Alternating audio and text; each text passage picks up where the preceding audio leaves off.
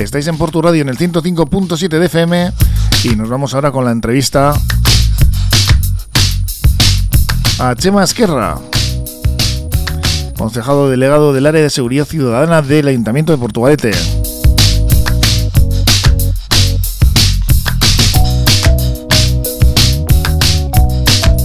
Que ya le tenemos con nosotros. Hola Chema, ¿cómo estás?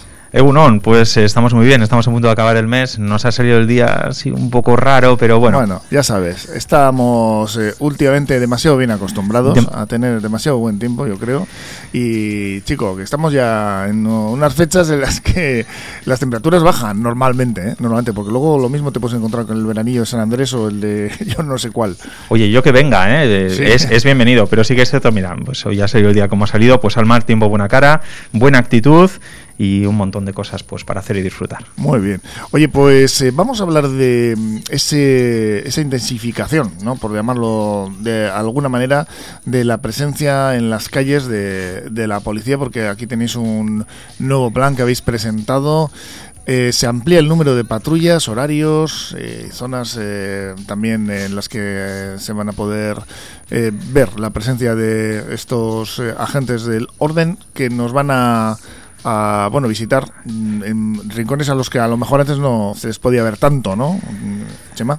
Eso es, y todos en marca a principios de legislatura presentábamos que estábamos trabajando en un nuevo modelo de, policía, que llamamos policía de cercanía, policía de proximidad, y que sobre todo está basado en, potenciar eh, la vocación de prevención y la vocación de cooperación con la ciudadanía y con los agentes sociales de Portugalete que queremos que tenga la policía local, ¿no?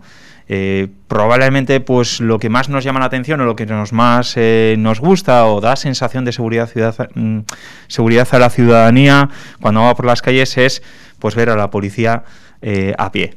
Es decir, la policía por, por, las calles patrullando a pie, no solo en el coche. Y esto que en el argot policial pues se conoce como corricas es lo que, lo que vamos a potenciar tuvimos que dejar patrullando la ciudad, ¿no? Como eso es, eso es. Fari creo que era, ¿no? Pues sí, pues sí, pues sí, a patrullando la ciudad, pero a mm, pie. Pero a pie. Tuvimos que dejarlo un poco de lado con, todo el tema de la pandemia, porque ahí, bueno, pues se multiplicaron el tipo de incidencias y las cosas que teníamos que hacer, pero ya a mediados de agosto comenzamos a, recuperarlas, ¿no? Y comenzamos a recuperarlas, eh, bueno, primero en la zona centro de Portugalete y también en Repélega, y en los horarios de apertura y cierre comercial. Eh, nos, nos decían, nos venían eh, pues, pues hosteleros y nos venían comerciantes decir, a la noche en Repélega estamos viendo últimamente a gente que, que no sabemos qué, ¿no? Sin, sin, formular nada, ¿no? Y dijimos, bueno, pues mira, vamos a colaborar con vosotras, porque como no puede ser de otra manera. Y lo que establecimos es un dispositivo en toda esa franja horaria de policía a pie. ¿Por qué es disuasorio? Porque nos ayuda a observar cosas, nos ayuda a entablar mm, conversaciones con vecinos y vecinas y, ha dado buen resultado, ¿no?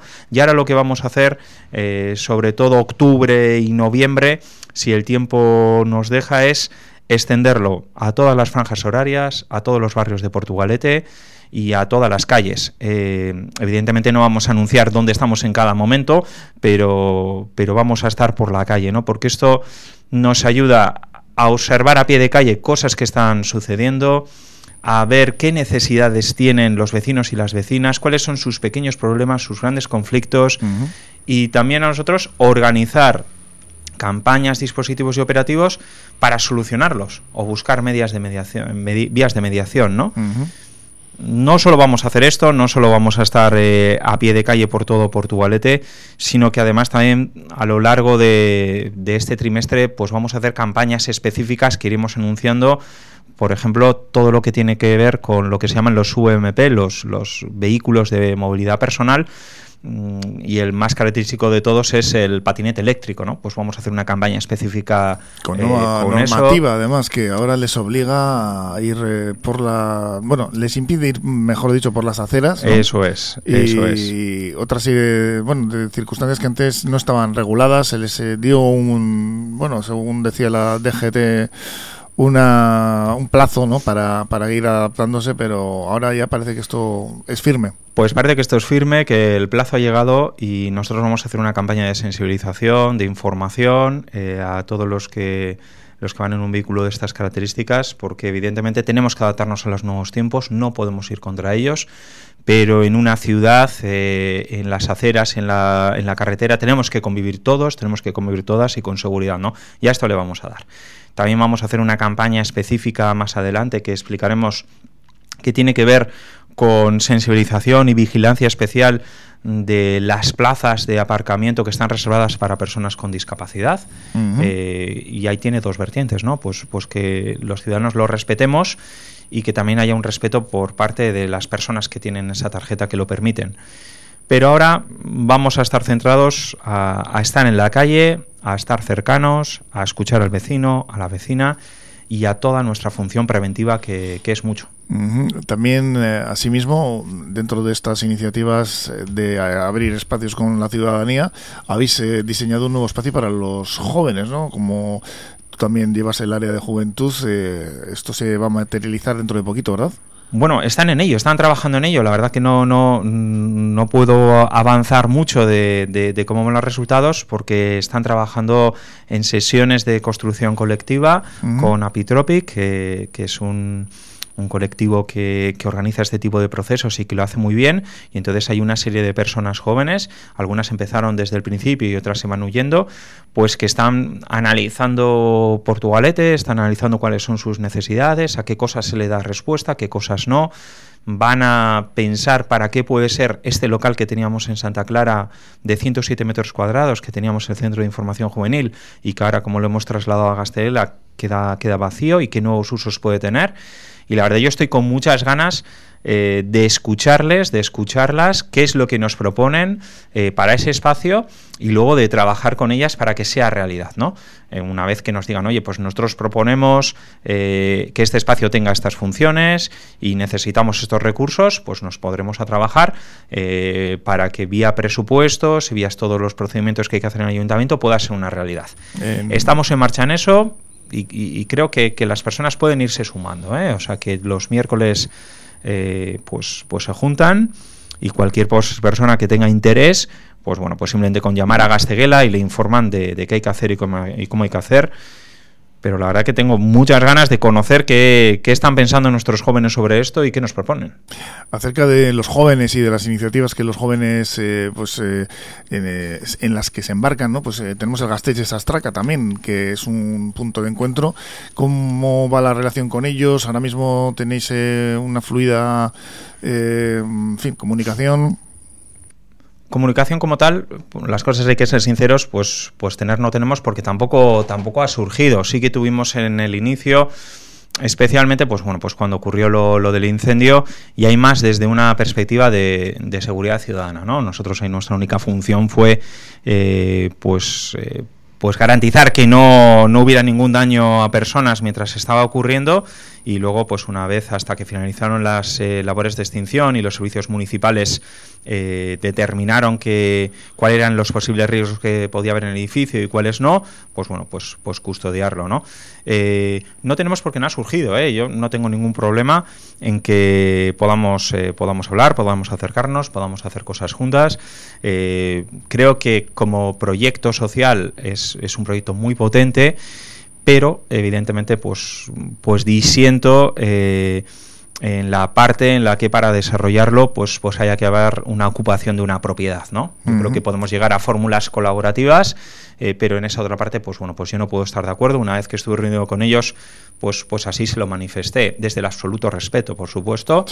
Eh, pero bueno, pero yo siempre estoy dispuesto a colaborar, a trabajar y a poder hacer cosas conjuntas. En este sentido, bueno, pues eh, ellos aseguraron que el incendio fue provocado. Quizá no interesa demasiado, ¿no? Que estén allí también eh, lo que tú dices, pues al ser una propiedad privada, a lo mejor hubo algún movimiento por parte en fin, no sé, de al que no le interesa que estén ahí, no se sabe muy bien, ¿no? ¿Qué sucedió? Pues eso está todo judicializado y la verdad que nosotros no tenemos información porque pudiera ser provocado, podría haber sido, pues bueno, pues fortuito, que ocurrió sin más. Eh, no hemos recibido como ayuntamiento ninguna información que apunte a un lado o a otro. Eh, y luego lo que sí que ha habido, pues, pues por parte del Ayuntamiento de la Administración, es un informe exhaustivo de cuáles habían sido los daños y de qué tipo de reparaciones se tenían que realizar. Y eso se ha comunicado a las partes implicadas. Eh, tanto a lo que pueden ser los propietarios, los propietarios como los actuales moradores, y a los propietarios se les ha dado a que tiene que realizar pues ese tipo de obras. Y bueno, pues yo creo que es un en estos momentos es un conflicto eh, que está entre los propietarios y, los moradores y que bueno pues pues que está en el juzgado.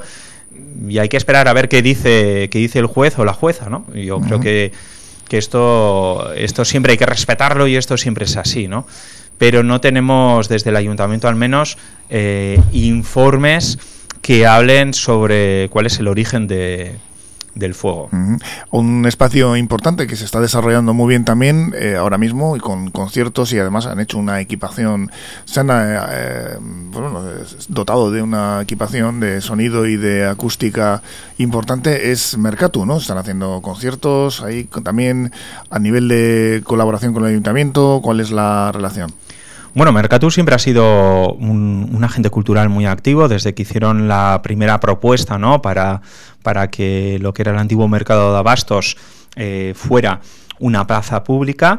Nosotros ahí la, relación es, es, diferente en el sentido de que eh, ese no es un espacio ocupado como tal, sino que hay un convenio que regula con el ayuntamiento la cesión de ese espacio para hacer actividades de, de, carácter sociocultural, ¿no? Y entonces, por medio de ese convenio, establecemos eh, un marco mínimo de, entendimiento del tipo de actividades socioculturales que se pueden hacer, o sea, las únicas que están excluidas son aquellas que tengan un carácter político y bueno, y hay una relación muy fluida con ellos y con ellas, ¿no? El ayuntamiento asume lo que es eh, limpieza, eh, reparaciones, luz, agua, etcétera, y ellos ponen toda la parte brutal que realizan de, de trabajo, de planificación y de mucho cariño en todas las cosas que hacen, que dinamizan y que lanzan, ¿no? Es, eh, la relación ha empezado de otra manera, o sea, raza mm, de, una propuesta inicialmente de, de, una asociación de vecinos y luego ya se constituye una asociación propia como Mercatu, que viene al ayuntamiento y que hay un acuerdo de cesión de un espacio público, ¿no? Eh, son casos diferentes. Eh, además va a ser dentro de poquito la SOCA, van a hacer la SOCA que ahí bueno pues tendrán bastante bastante movimiento, ya nos haremos aquí eco de ello. Otra de las actividades que, habéis realizado ha sido Minchoca, una jornada de conferencias que se ha celebrado en Relia. ¿Qué tal ha ido? Ha ido muy bien, eh, estamos súper contentos de, cómo ha ido, porque era un reto hacer una actividad así en Portugalete. Minchoca está inspirado en lo que son los TED Talks y al final pues no, no deja de ser más que, en nuestro caso, cuatro ponentes, un único tema, 15 minutos eh, por ponente. Euskaraz egiteko. Euskaraz egiteko, dana Euskaraz izan san.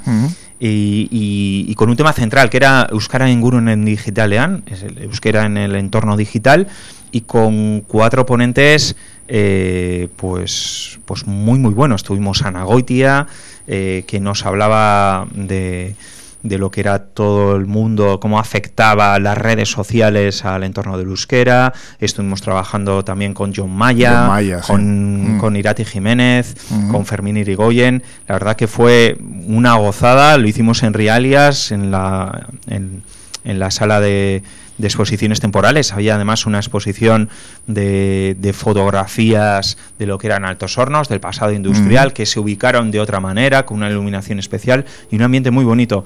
Eh, para todas las personas que no pudieron acudir, pues todo esto se ha grabado. Eh, lo estamos editando ahora, lo estamos trabajando ahora y bueno, pues eh, anunciaremos cuando esté en la web para que pueda ser recuperado y escuchado ¿no? en minchoca.com. Hemos hecho un primer Minchoca eh, y nuestra intención es, a partir de ahora, seguir haciendo Minchocas cada año y que esa web también sea un repositorio de todas esas eh, conferencias, de todas esas pequeñas charlas que están pensadas para que escuchamos, para que oigamos y también para que reflexionemos y, hagamos un cambio ¿no? en, nuestras vidas. ¿Y qué es lo que estáis preparando desde las diferentes áreas eh, que te competen a ti ahora mismo, Chema?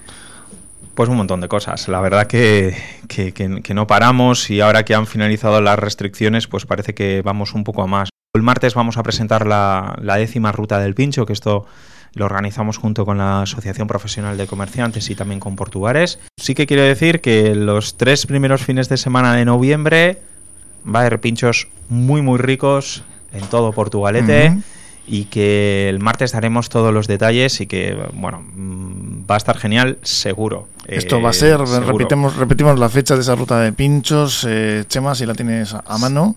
Sí, van a ser los tres primeros fines de semana de, noviembre.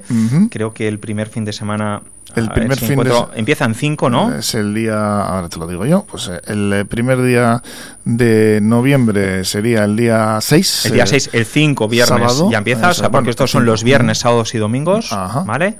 Y entonces el primero va a ser el día 5, que es viernes, ese fin de semana 5, 6, 7, y a partir de allí los dos fines de semana siguientes. Hay 19 establecimientos comerciales, bueno, hosteleros que se han presentado a concurso.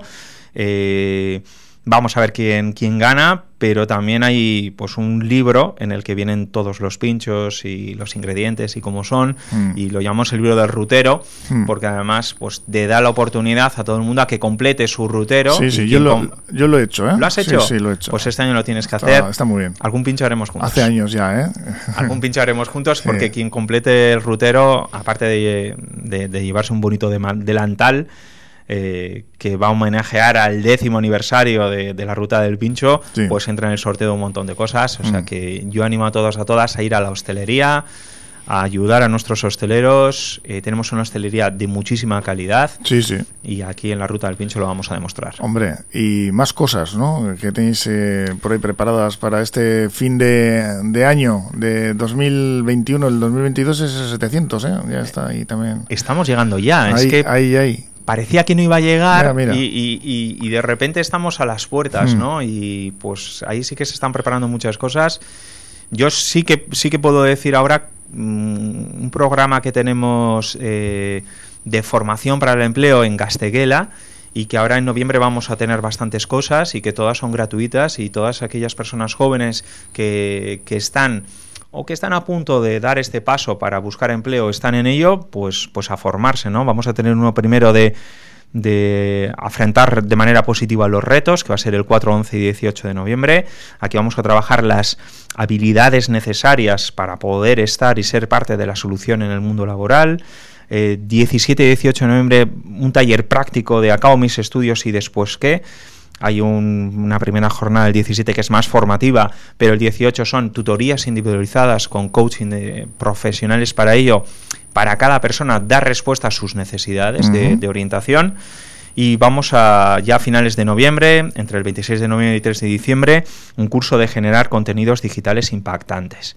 Esto es formación para el empleo, pero en el área de empleo, bueno, también estamos trabajando y a lo largo del mes de noviembre vamos a anunciar el plan de empleo de Portugalete eh, con, con, un montón de puestos de trabajo que, vamos a lanzar. ¿no? Este año van a ser más de 104 ofertas de puestos de trabajo que vamos a anunciar cómo hay que hacer para aspirar a ellos pues a lo largo del mes de noviembre. Muy bien. Y ya acabamos el año. ¿eh? Y ya, Se, nos, se nos ha ido el año. Se nos ha ido el año y no nos hemos dado cuenta. Entonces, habrá que pensar algo para, para celebrar bien este año parece que todo viene en buenas noticias, eh, que hemos pasado toda, toda esta pesadilla y bueno, 2022 que es el 700 de Portugalete promete. Yo creo que sí. Chema Esquerra, antes hemos dicho concejal de el eh, delegado de área de seguridad ciudadana, que es con el primer tema que hemos arrancado, pero asimismo promoción económica, empleo, comercio y juventud eh, de EAJ, PNV que es que ricasco por estar eh, con nosotros de nuevo por aquí contándonos lo que vais preparando, vais haciendo, habéis hecho y seguimos en contacto y seguimos eh, pendientes eh, de que nos vayas contando más cosas. ya, pues bueno, a final de año igual, ¿eh? A ver cómo, cómo andamos. Cuando quieras, ¿eh? Yo, mm, cuando queráis, yo me acerco y os cuento abiertamente todo lo que queréis. Millas que Suey. Seguís en Portu Radio, ¿eh? En el 105.7 de FM.